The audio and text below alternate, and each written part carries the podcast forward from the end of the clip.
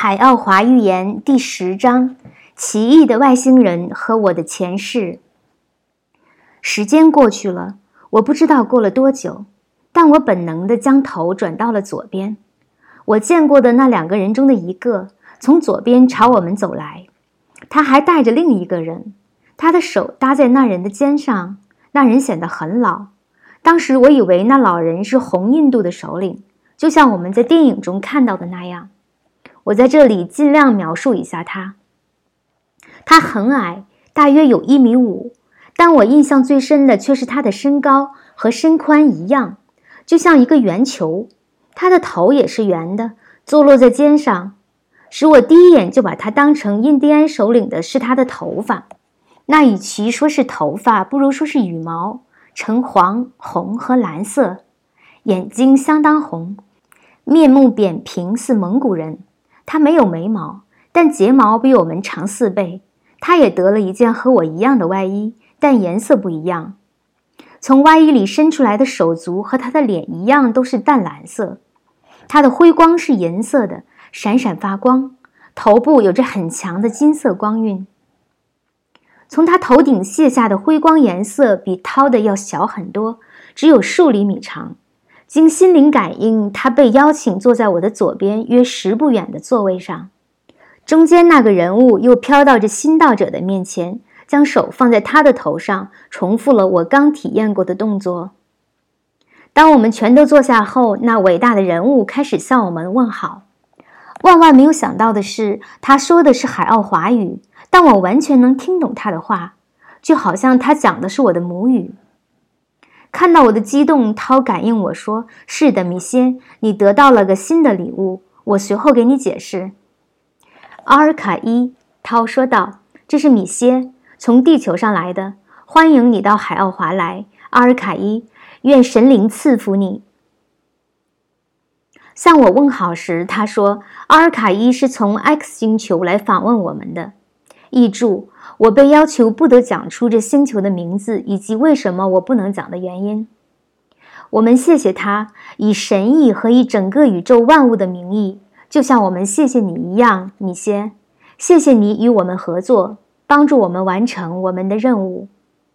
阿尔卡伊是应我们的邀请，乘坐阿古拉那颗星上一种宇宙飞船，能以比光速稍小的速度飞行到这儿来的，就是为了与你相见，米歇。我们想让你用自己的眼睛看，和用你自己的手摸一下一个与我们的人种极不相同的外星际人。阿尔卡伊住在一个与地球等级相同的星球上，虽然在某些方面与地球有所不同，这些差异基本上是物质方面的。经过漫长的岁月，这种差异使人的外貌也就不一样了。我们也打算给你看另一些事情，米歇。阿尔卡伊和他的人都有着高层次的技术文明和精神文明，这会使你吃惊的，因为你发现他的长相不正常，甚至是奇异的。但是通过他的辉光，你能知道他的精神层次是高的，是个慈祥善良的人。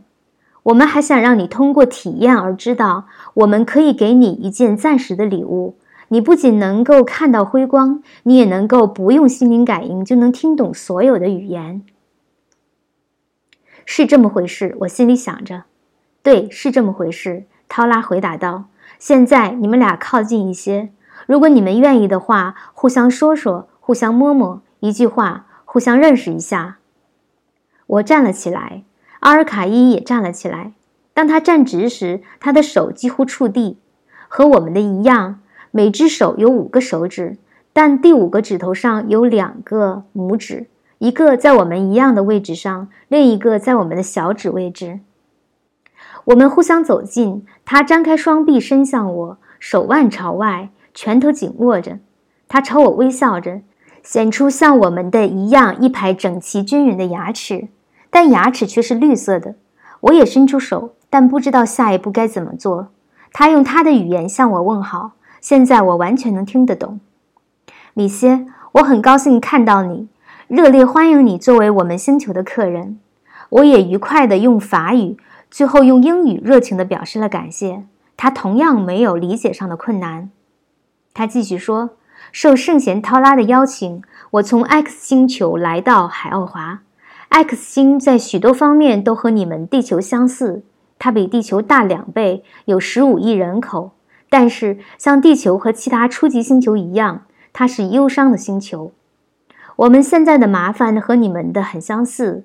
我们的星球上有过两次核灾难，我们也有专制独裁、犯罪、流行病、大洪水、宗教、金钱体系以及其他与金钱有关的东西等等。但是在八十年前，我们的一年是四百天又两个二十一小时。我们开始了一场改革。实质上，这场改革是由来自于我们最大的海岸边一个小村庄的三男一女发起的。他们提倡和平、博爱和言论自由。他们来到首都，要求见国家领导，但被拒绝了，因为那里是专权的军人政权。在六天五夜，这些人睡在皇宫门前，除了喝一点水外，什么也不吃。他们的不屈不挠吸引了公众的注意。第六天，有两千人聚集在皇宫门前，他们以极其虚弱的声音向观众宣讲着以联合的爱心来改变现行制度。后来，为了阻断他们的说教，士兵将他们都枪杀了。士兵们还威胁围观的人，如果他们也不离开广场，就连他们也枪杀。因极其恐惧，人们也都散去了。但是种子已经播在了人们心中。这件事的结果使成千上万的人们认识到，没有和平和互相理解，他们就没有力量，绝对没有力量。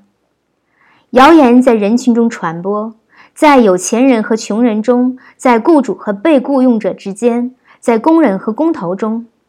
六个月后的一天，整个国家都停了下来。你说的“停了下来”是什么意思？我问道。核电站停止了工作，运输系统瘫痪了，道路被阻塞了，农场主停止了供应产品，电视广播停止了播放，通讯系统也不工作了。警察们对这种情况束手无策。数小时后，数百万人都参加了这场停工。当时，在人们团结在一起反对不公正和苛政的时候，人们忘记了仇恨、妒忌和意见不合。警察和军队是由人组成的，而在群众中有他们的亲戚和朋友。现在已经不再是枪杀四个传道者的问题了。要拯救一座发电厂，成千上万的人都得被枪毙。对着人民的意愿，警察、军队和独裁者们被迫谈判投降。在这次事件中，死亡的人只有总统的二十三个贴身保镖。士兵们不得不向他们开枪，以便抓住总统。他被吊死了吗？我问道。阿尔卡伊笑了。为什么没有，米歇？人们不再使用暴力。他被关在了一个地方，在那里他不再对人民构成威胁。事实上，人们的榜样激发了他的转变。他也发现了博爱和尊重个人自由的途径。他最终死了，后悔他过去的一切所作所为。现在，那个国家是我们星球上最成功的。但是，就像在你们地球上，我们还有其他国家仍处于暴虐的集权统治之下。我知道，我们这一生所做的一切都是学徒期。我们有希望毕业成为高级生灵，甚至永远脱离肉体。你肯定也知道，星球是有等级的。当一个星球处于危险时，将整个星球居民迁往另一个星球是有可能的。但是如果未来的星球和现在的星球不是处于同一个等级时，没有人能成功。由于我们的人口爆炸及有先进的技术，我们曾访问过你们的星球，为的是建立一个定居点，但我们放弃了这个念头，因为你们的进化程度将损害而不是有益于我们。他的这番话使我心里不怎么舒服，我的辉光肯定也暴露了这一点。他笑着接着说：“对不起，米歇，我只是实事求是。我们仍然访问地球，但只是作为观察家。我们感兴趣的是你们的成功与失败。我们从未出面参与你们的事务，因为那不是我们的任务。我们也永远不会入侵你们的星球，因为那对我们来说是个倒退。你们不会被嫉妒的，无论是在物质上还是精神修养上。再回头说一说我们的灵体，没有足够的灵体修养，灵体是不可能转到高级星球上的。我们说的当然是精神心灵方面，而不是仅指物质技术方面的修养和进化。这种进化要依赖肉体才能完成。你已经知道了星球的九级分级，我们的星球处在最底层，但正朝着海奥华这个星球的方向进化。我们以我们现在的肉体，只能在这个星球上待九天。依赖宇宙原则，在第十天，我们的肉体将会死亡。那时，无论是涛还是圣贤涛拉，以他们那起死回生的能力，都无法防止和扭转这个过程。大自然有着极严格和不可变更的法则，有设计完美、功能完善的监管体系。可是，如果我在这里死去，我的灵体也许可以待在这里，再生为海奥华的婴儿。我心里充满了希望。一阵间，我忘记了地球上我所热爱的家庭。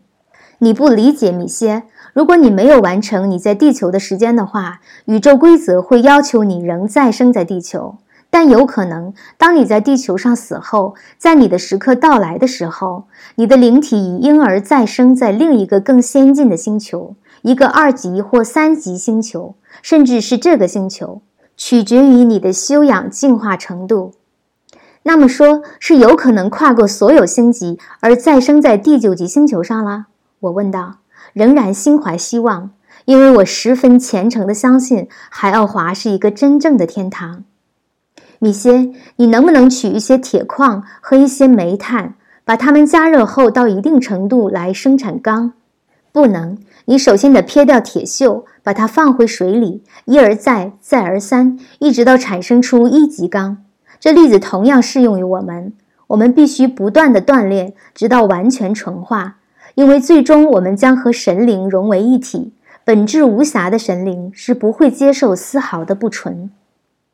那好像蛮复杂的。创造万物的神灵就希望如此，相对对他来说那简单极了。但对可怜的人类，我承认不知道要难以理解多少倍。越接近神灵，困难也就越大。由于这个原因，我们试过，而且在一些地方也成功过，去摒除宗教和迷信。这些宗教界的人们，也许是想把人们组织起来。帮助人们崇拜上帝和神仙，以及更好地理解上帝。但是有那么一些牧师，他们追求的是他们自己的兴趣，而不是跟随宇宙自然规则。他们创造了繁多的仪式、戒律和规则，将这一切都搞得复杂和相当难以理解了。我看到你的辉光，知道你对此已经有所理解。我笑了，因为这是真的。我问道。在你们星球上，你能看到辉光和理解它的含义吗？有少数人学过，包括我。在这一点上，我们比你们稍先进一些。我们对此做过大量研究，因为我们知道这对我们的进化是必要的。他停了下来，非常突然地停止了说话。我意识到那是来自于那个圣贤的感应命令让他停下来的。我得走了，米歇。如果在和你谈话之后，我能帮助你和你们的人以及整个宇宙人类的话，我将是十分高兴的。他向我伸出手，我也伸出手。虽然他丑陋，我真想吻他和把他抱进怀里。我真希望我曾。后来我知道，他们的飞船离开海奥华一小时后就爆炸了。遇难的有他，还有另外两个人。我希望他仍活在另一个更好客的星球上。但他也许返回他原来的地球，帮助他的人民，谁知道呢？我遇到了跨越宇宙一个像我的兄弟，他住在一个忧伤的星球，一个同样的学校，研究如何有一天得到永恒的快乐。在阿尔卡伊和他的顾问们离开房间之后，我在涛旁边坐了下来。给我礼物、通晓各种语言的那个圣贤涛拉又向我打了个招呼。米歇，涛告诉过你关于被邀请访问海奥华的原因，但是我们这么做的基本动机还没有告诉你。不但是因为你的头脑是醒着的和开放的，也因为主要原因，你是地球上目前少有的 so Sokos 之一。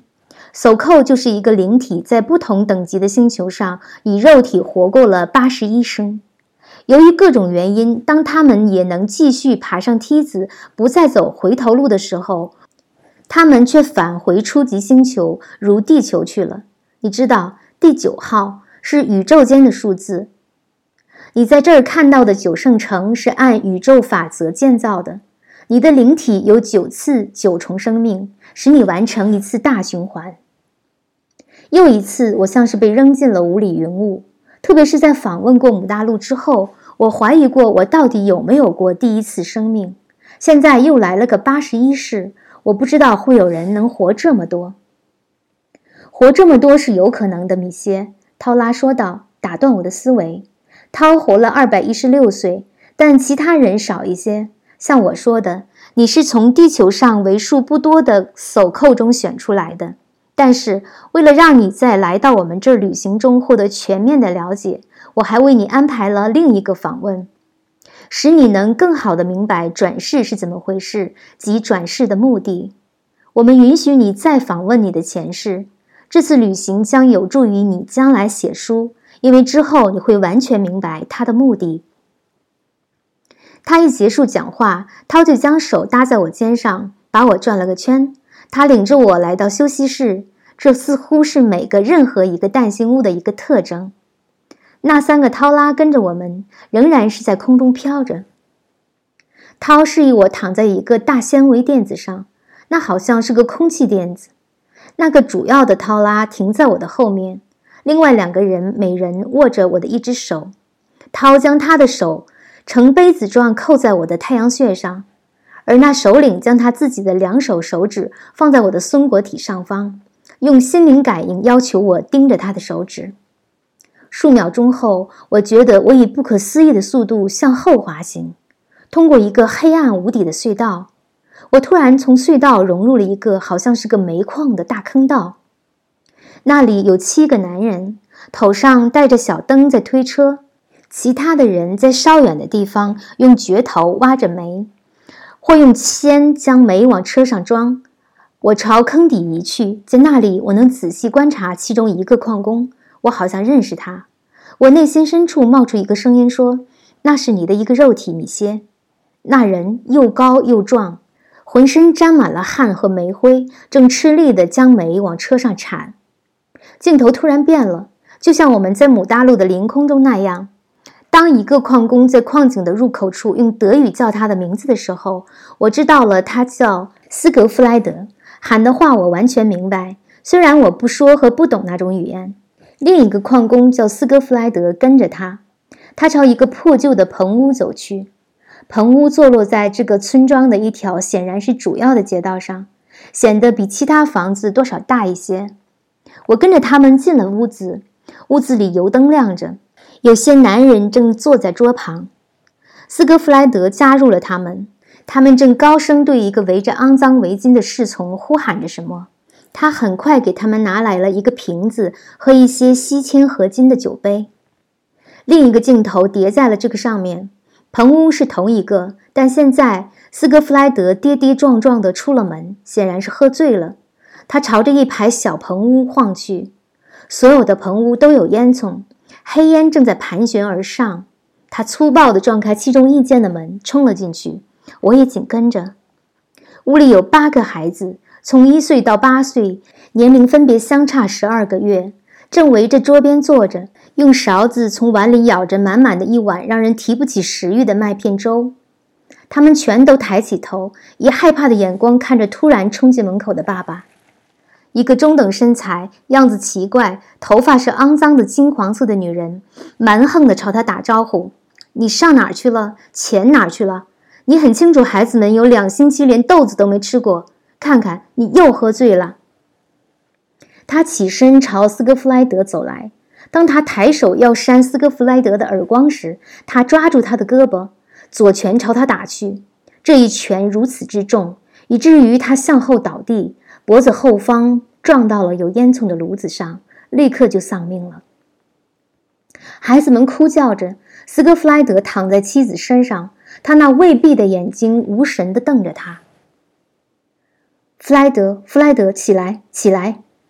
他也哭喊着，声音里充满了极度的痛苦。他将他抱在怀里，帮助他，但他已经不能站起来了。由于他持续一眼不眨地盯着他，他突然意识到他死了。他现在清醒了，他冲出门去，逃向夜空，跑啊跑，好像失去了思维。镜头一换，斯科弗莱德又出现了，他身子被紧绑着，夹在两个卫兵之间，其中一个正将头罩往他的头上罩。刽子手是个彪形大汉，也戴着一个面罩，但上面有两个眼孔。大手里握着一把宽刃斧头，卫兵将斯科弗莱德搞跪下，使他向前弯腰，而头靠在行刑墩上。刽子手走近来，估摸着他自己的位置。牧师匆忙地背诵着祈祷词。刽子手慢慢地举起斧头，停在他的头上。一刹那，他将斧头朝斯科弗莱德的后颈劈了下来。斯科弗莱德的头滚落在地。将周围的人群惊得后退了几步。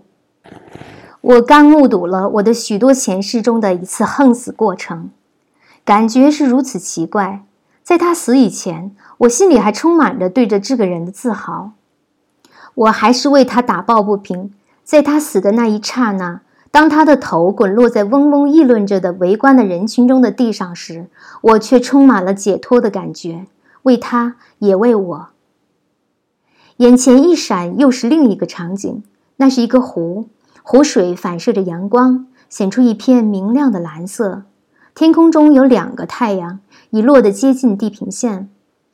一条小船在湖上行进着，船身有着华美精细的雕像和绘画。一些男人在驾驭着船，他们中等身材，肤色发红，正将长长的杆子插入水中。船上一个滑盖下面有一个宝座，上面坐着一位肤色金黄的美丽的少妇。她鹅蛋形的脸被一对漂亮的杏仁眼睛和那飘落在腰部的亚麻色长发装扮得无比妩媚。她轻松惬意地微笑着坐在那里，年轻的随从们在他身边忙来忙去，忠心地为他服务着。我本能地知道，这漂亮的人儿就是我自己。在另一世中，船径直朝着一个码头驶去。从码头伸出一条宽阔的大道，延伸到树林中，消失了。大道两边是开满鲜花的灌木，树林中有着好像是在宫殿似的建筑物，屋檐层峦交错，色彩斑斓。镜头一闪，我发现自己正站在宫殿中一间极其豪华富丽的房间。房间的一面朝着花园，一个非常精细布置的微型花园，里面有数不清的奇花异草。侍从们肤色发红，身上有明亮的绿色腰带，正忙着侍候一百多名客人。客人中男女都有，全都衣着华贵，全都有着和那船上妇人相同类型的淡金黄色肤色。与那些侍从们的红色肤色不同的是，这些人的肤色是地球上的亚麻色妇女在长时间日光浴之后也能有的。船上来的那位美妇人在一把高背椅子上坐了下来，她的位置看起来是这个房中最显眼的地方。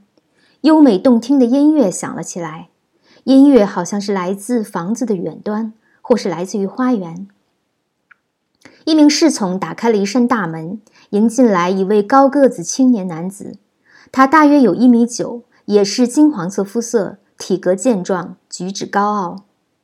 他黄铜色的头发装扮着一张普通人的脸，以有目的的步态朝那妇人走去。他在他面前弯下了腰。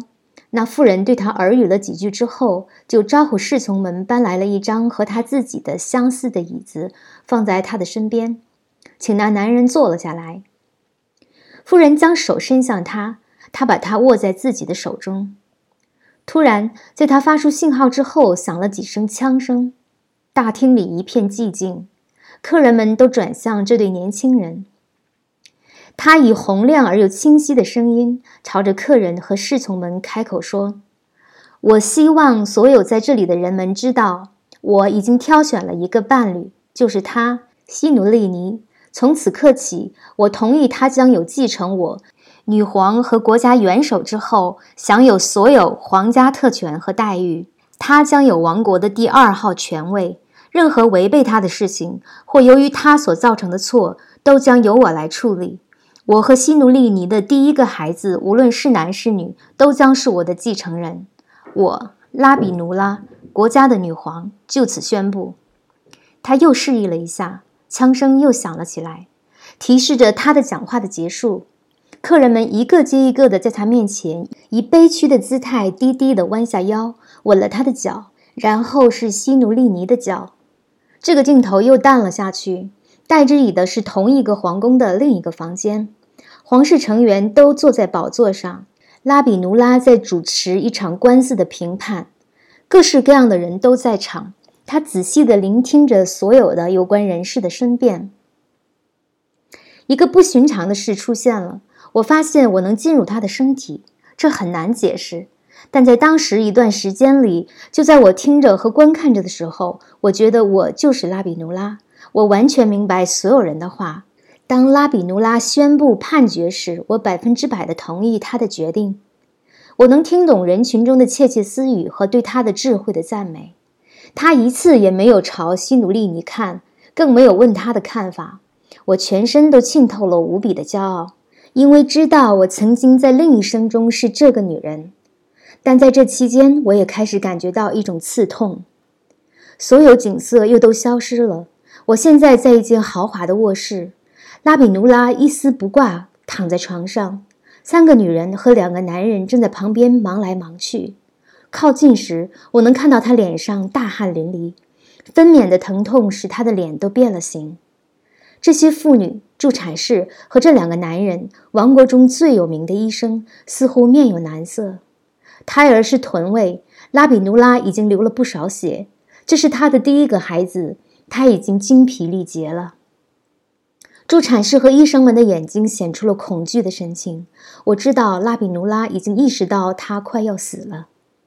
镜头向前移了两个小时，拉比努拉刚咽了气，他失血过多，胎儿也死了，就在他快要来到这个世界之前窒息死了。拉比努拉这个二十八岁的漂亮女人，如此美丽完美，刚刚解脱了她的灵体。我的灵体奔向另一生。下一个镜头出现了，显示的是我在另一个星球上的另一生，或是男人，或是女人，或是孩子。有两次我是个乞丐，三次是水手。我曾是印度的运水工人，日本的金饰匠。在日本，我活到了九十五岁。我是罗马的士兵，乍得的黑孩子，在八岁时被狮子吞噬了。我还曾是亚马逊的印第安渔民，死于四十二岁，留下两个孩子。我也曾为北美好战的游牧土人头子，死于八十六岁。数次是庄稼汉，在地球上和在其他星球上；两次是西藏高原和其他星球上的苦行者。除了我是拉比努拉，作为星球上三分之一国土的女皇外，我绝大多数的人生都非常平凡。我看完了我前生所有八十代人生，有一次使我印象很深，我没有时间将它们仔细描述在这里，因为它们每一个都会占整整一章的。也许有一天我会把它们写出来。在电影结束后，我有一种在隧道中向后运动的感觉。当我睁开眼睛时，涛和那三个涛拉在慈祥地笑着。当我弄明白我确实是在我现在的肉体中，那个首领对我说了以下的话：“我们想让你看到你的前生。你也许注意到了，它们是各式各样的，好像都绑在一个轮子上。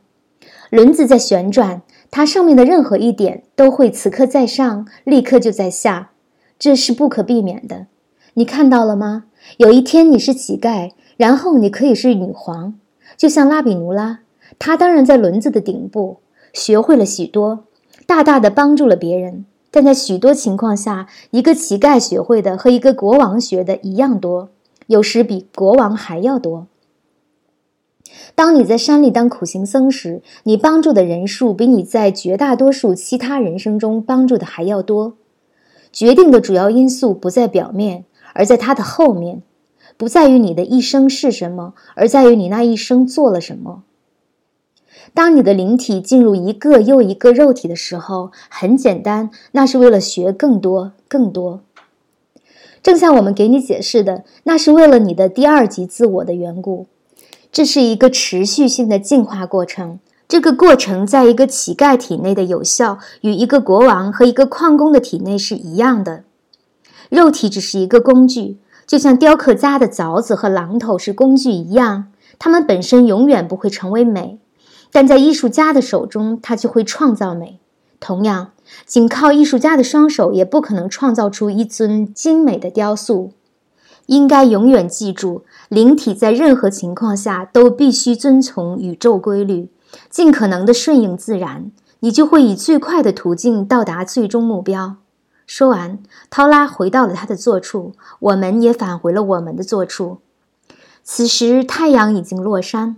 我们仍然能看到这屋外至少十五米远的地方，围绕着这蛋形屋有一层光辉，却没有人认为有必要解释这是怎么回事。我的注意力仍然集中在涛拉们身上，他们在慈祥地看着我，周身弥漫着金色的雾霭，那雾霭变得越来越浓，他们就消失在了这雾霭之中，就像我第一次拜访他们时看到的一样。这一次，涛轻柔地将他的手放在我的肩上，要我跟着他。他领我来到蛋形屋的入口处，一刹那，我们就到了外面。夜空漆黑一片，除了入口处的灯以外，哪儿都没有光了。我只能看到我前面三米远的地方，担心我怎么能找得到我们的飞台。我当时记得涛说他们在夜晚的视力和白天一样，我很想看看是不是这么回事。这立刻就被证明了，像个典型的地球人，我在找证据。涛毫不费力地把我举了起来，让我坐在他肩上，就像我们在地球上带小孩一样。你会绊倒的。当我们沿着小道向前走的时候，他解释说：“的确，他好像准确地知道要朝哪儿走，就好像那是在白天。”不一会儿，他将我放下，放到我们的飞台座位上。他坐在了我旁边，我戴上了面罩。我是一直把它拿在手里，放在膝上的，毫无停顿，我们就起飞了。坦白地说，尽管信任涛的驾驶技术，但在这黑咕隆咚的夜晚飞行，我心里仍然忐忑不安。太阳落后，厚重的云层遮满了天空，我们的周围完全被罩在了黑暗之中，此刻根本就看不到星星，而它们常常在夜空中明亮地闪烁着。在我旁边，我却能看到涛的辉光以及他头顶的辉光束。这光束此刻特别明亮。我们在公园的巨树之间飞行着。我们加了速，我敢肯定，我们在这夜晚飞得和白天一样快。我觉得雨滴落到了我脸上。涛将手移到机器的一个地方后，就再也不觉着有雨了。同时，我有一种停下来的感觉，心里咕哝着，不知道发生什么事情。因为我知道我们正在大海上空，不时的我能辨认出左侧远处有移动着的带颜色的光点，那是什么？我问涛。岸边蛋形屋外的灯光。我开始试着弄明白为什么这些蛋形屋在移动。突然，穿过那似乎是更厚的黑暗，一道光束直冲我们而来，停在了我旁边。到了，涛说道：“来吧。”他又将我提了起来。我感到一股轻轻的压力，就像我进蛋形屋的时候曾感受过的那样。然后感到雨落了我满脸，这雨大极了。但跨了几步，涛就站在了灯光下。我们进了屋。我们回来的正好，我说：“为什么？因为雨？不，雨已经倾注了好一阵子了。我激活了立场，你没有注意到吗？你再也没有感觉到风，对不对？”“是啊，但我认为我们停下来了呢。我当时一点都没有明白。”涛忍不住笑了起来，那又使我轻松安心了，暗示着我头脑中的疑点的解释就要开始了。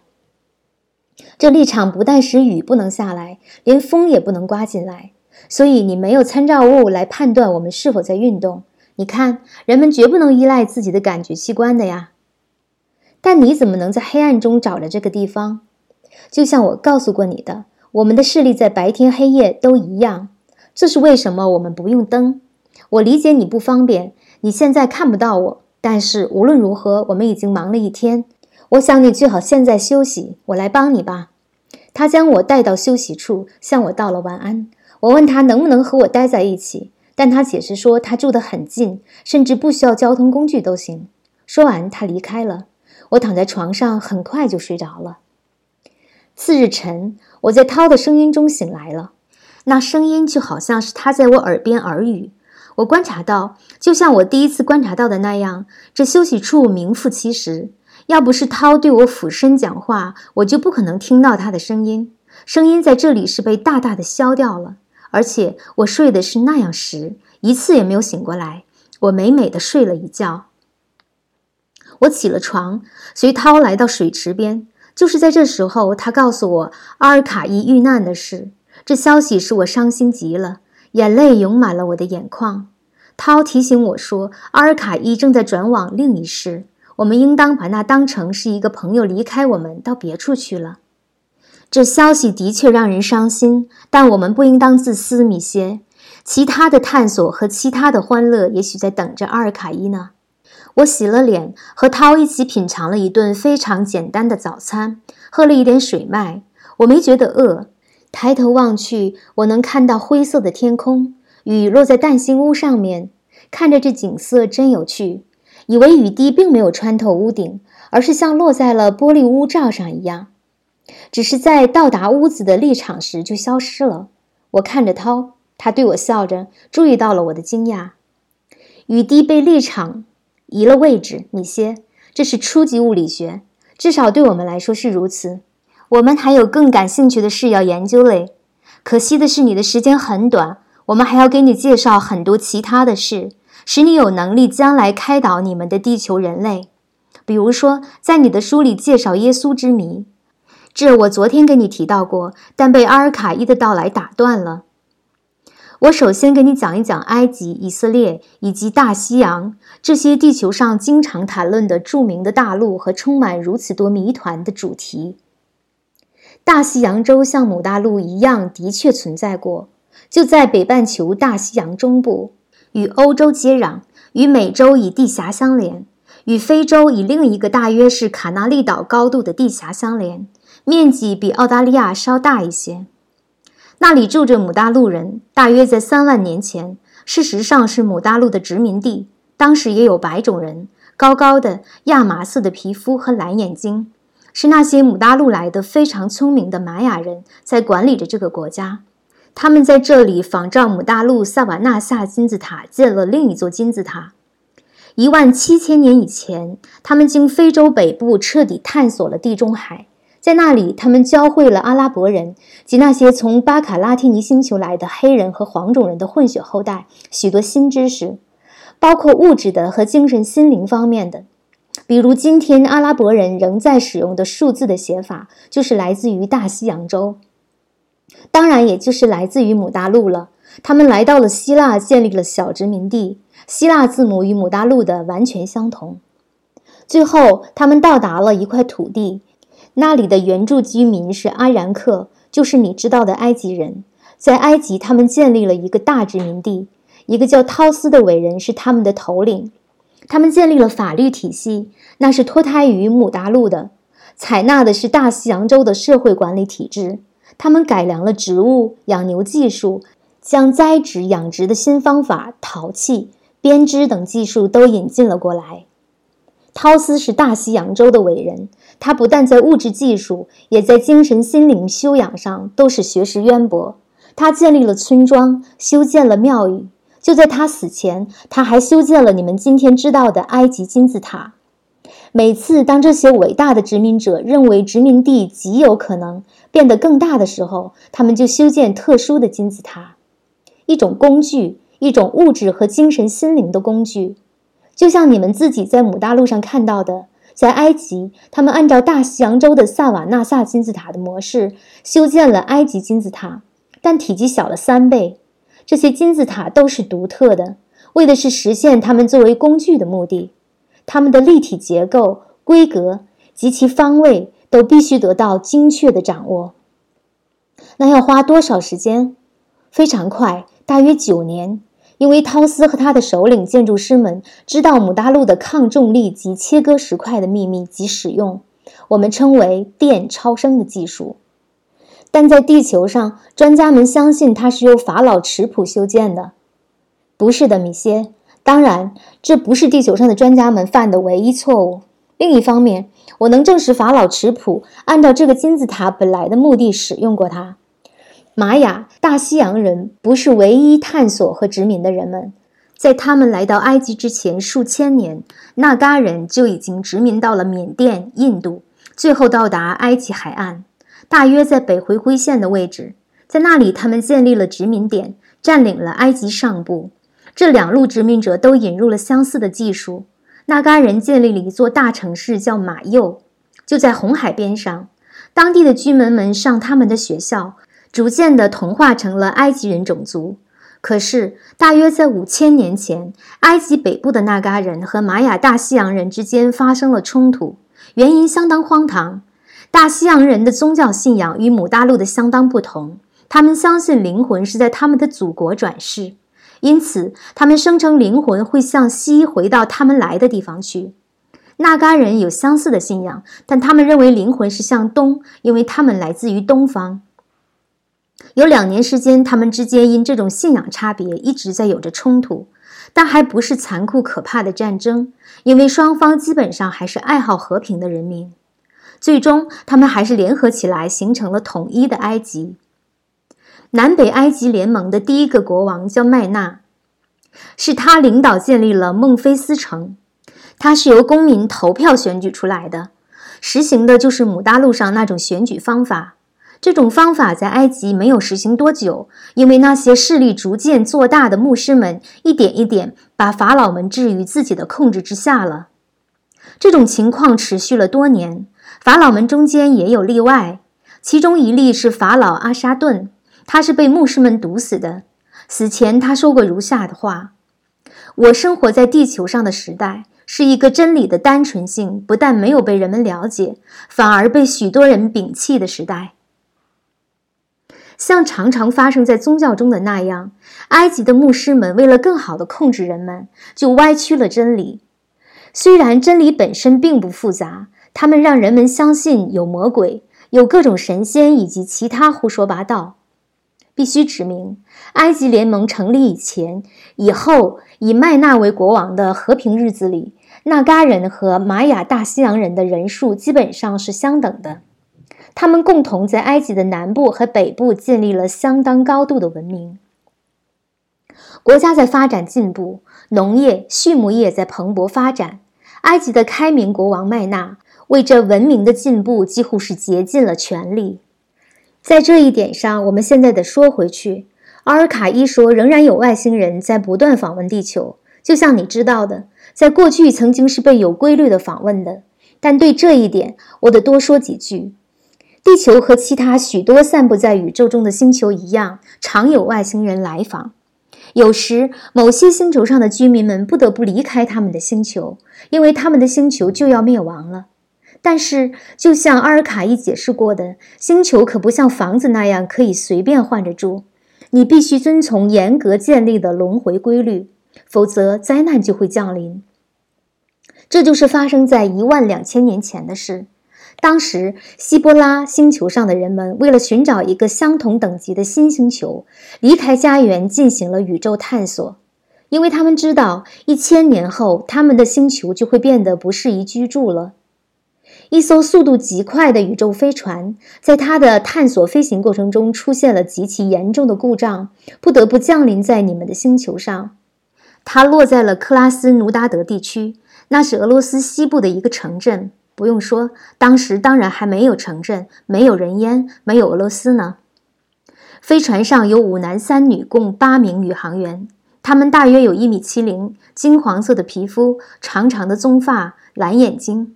他们降落后就开始了修理。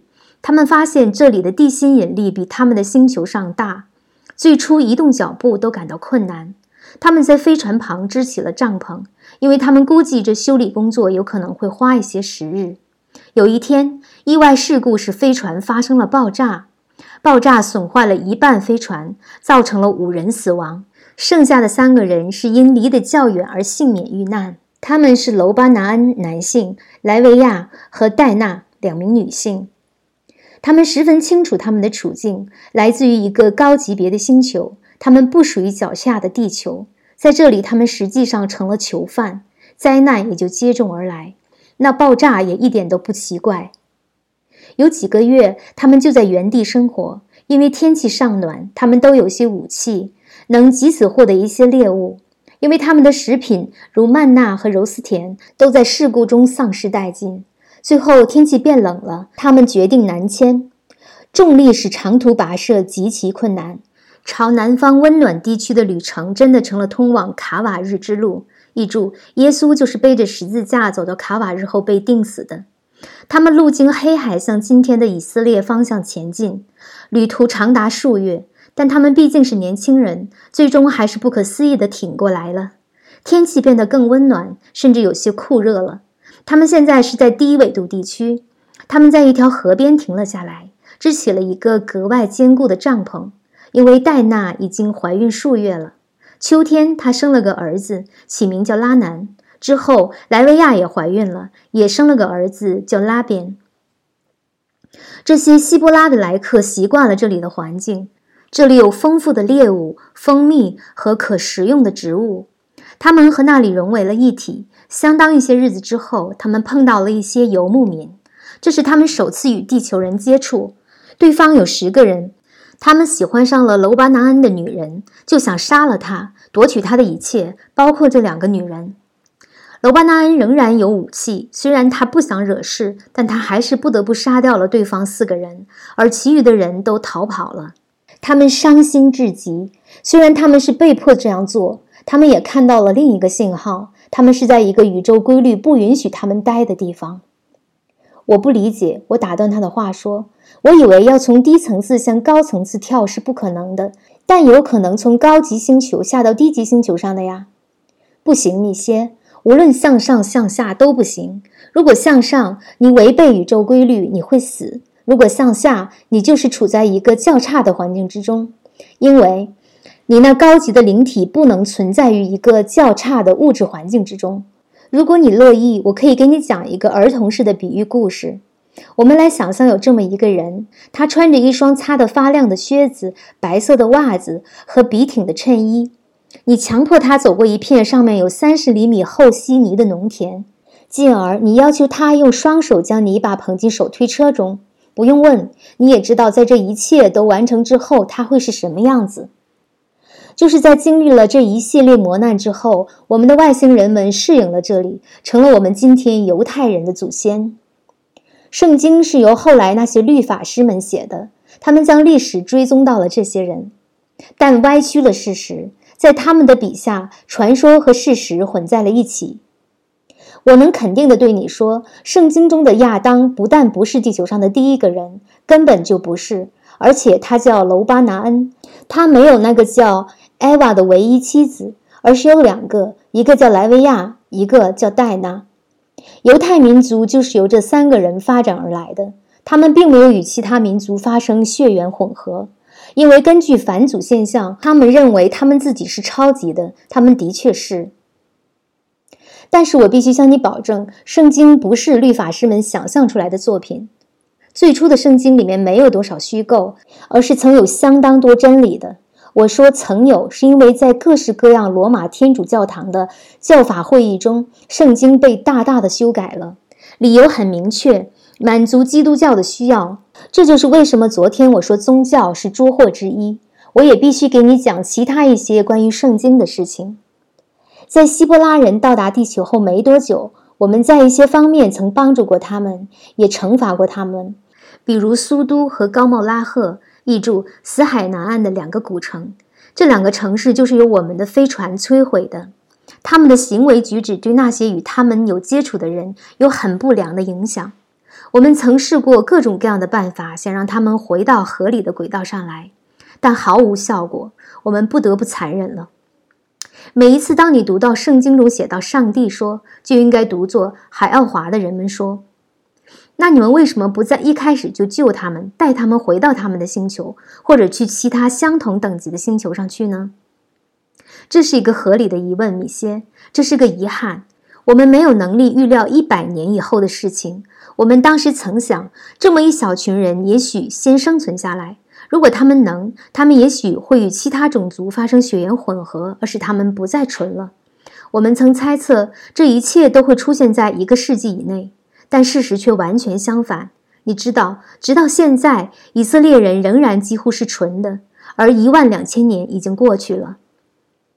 正如我告诉你的，牧师们通过宗教的教法会议删去或更改了圣经中许多内容，但还有一些留了下来。这些留下来的信息很好解释，在第十八章第一节，律法师在指我们的出现时说：“当他在烈阳下坐在他的帐篷门口时，上帝在他面前，在妈摩尔那儿的橡树之中。”在这里，律法师们是在指亚伯拉罕。第二节，他。亚伯拉罕抬起头看了看，看见三个人站在附近。当他看见他们，他跑向他们，在他们面前拜倒在地。第三节，他说：“上帝，主人，如果我在你眼里发现慈悲恩典，我祈求你不要远离你的仆人。”亚伯拉罕邀请这三个人留下。律法师们指他们为数个男人，但其中有一个被称为上帝。他同他们讲话。但每次只有被称作为上帝的那位回答了他。现在，罗马天主教的牧师们发现这与他们的观点大相径庭，也与其他许多宗教的观点不一致，因为他们会告诉你，没有人能够想象得出上帝的面目，否则眼睛要瞎。从某种意义上讲，他们是对的，因为神灵作为纯精神是没有面目的。按照律法师们所讲。亚伯拉罕与上帝交谈的样子，就像他与地球上级别最高的君王谈话一样。上帝回答了他。上帝还有两个其他的两个男人陪伴着。律法师们不是在说天使，这不奇怪吗？上帝自天而降到地球，以人的形式出现，陪伴着他的不是天使，而是男人们。实际上，在这里以及在圣经中的其他许多章节中，那些不虚伪的人们就会很容易的知道，上帝从未与任何人类说过话。他不会与人类说话，因为是灵体们仰望着他，而不是他依靠他们。这就像一条河倒流，你从来没有见过的事情，对不对？圣经中还有一节，就是从刚才提到过的地方向后翻两页，第十九章第一节，也真滑稽。这两个天使来到苏都，劳特 （Lot） 坐在进入苏都的城门口。当他看到他们，他就起身走，在他们面前跌了一跤之后，他想让他们进入他的房子。突然，在第五节，他们叫劳特，对他说：“进你的房子里的那些男人们在哪？”这里，律法师们指他们为男人们。下一个，在第十节，男人们走出来，让劳特回到屋里并关上门。第十一节，他们将大门口的每一个人，无论老小，都打瞎了，这样他们就无法找到门了。很容易看出这一章缺失严谨。律法师们先开始谈两个天使，然后谈两个男人，之后就是两个男人把人们的眼睛打瞎。根据圣经，这种神迹需要至少一个天使才能做到。我亲爱的，地球上还有另一个文章中有混淆不清的例子里。那男人们其实只不过是我们海奥华的人们，因此我们指导和帮助了犹太人。否则，要是让一个有如此高精神修养层次的种族，就因为意外来到一个不适合他们的星球而沉沦下去，变得愚昧和残暴，那才真是荒唐可耻。我们在随后的数个世纪中都帮过他们，正因此，某些律法师通过写圣经中的那些故事来对这一切做解释。一般而言，他们是诚实的。有时他们也歪曲事实，虽然不是有意。那些有意的歪曲发生在由于非常特别的一些原因，像我说过的，罗马教堂，Nice 旧教法会议，公元三百二十五年；Constantinople 教法会议，公元三百八十一年；Aptis 教法会议，公元四百三十一年；以及 Chalcedon 教法会议，公元四百五十一年。另外还有数次，但意义都不大。圣经并不是地球上许多人相信的那样是什么上帝的书，它只不过是大大篡改了的、充满修饰装饰内容的、从前到后夹杂了不同律法师观点的古代故事集。我打算在给你讲进一步别的事情之前，给你举例讲一下埃及时代。地球人类对这一时代感兴趣，讲一下这件事的真相，为了你，也为了你们地球上的其他人。当我们再退回到埃及去，在那儿我们发现那些希伯拉人 （Hebra） 的后代已经变成了希伯来人，名字起源于他们的星球 Hebra。自从意外登上了你们的星球之后，这个种族遭受过极大的打击和摧残。他们过去遭受过，现在仍然在遭受着。正如你知道的，与其他种族相比，以色列人非常聪明。他们有很独特的宗教，他们不与其他种族通婚，婚姻几乎总是发生在他们种族内部。由于宇宙规律，他们总是遭受着迫害。许多迫害都发生在近代。结果是，他们的灵魂被解脱，而使他们能继续朝着更高级的层次及他们本来应该去的星球上去了。你同样也知道，有一位希伯来人曾和约瑟夫及约伯的儿子一起旅行到埃及，在那里他们定居了下来。结果是被埃及人没完没了的憎恨，而且常常是由于相同的说不出口的理由。由于他们的聪明。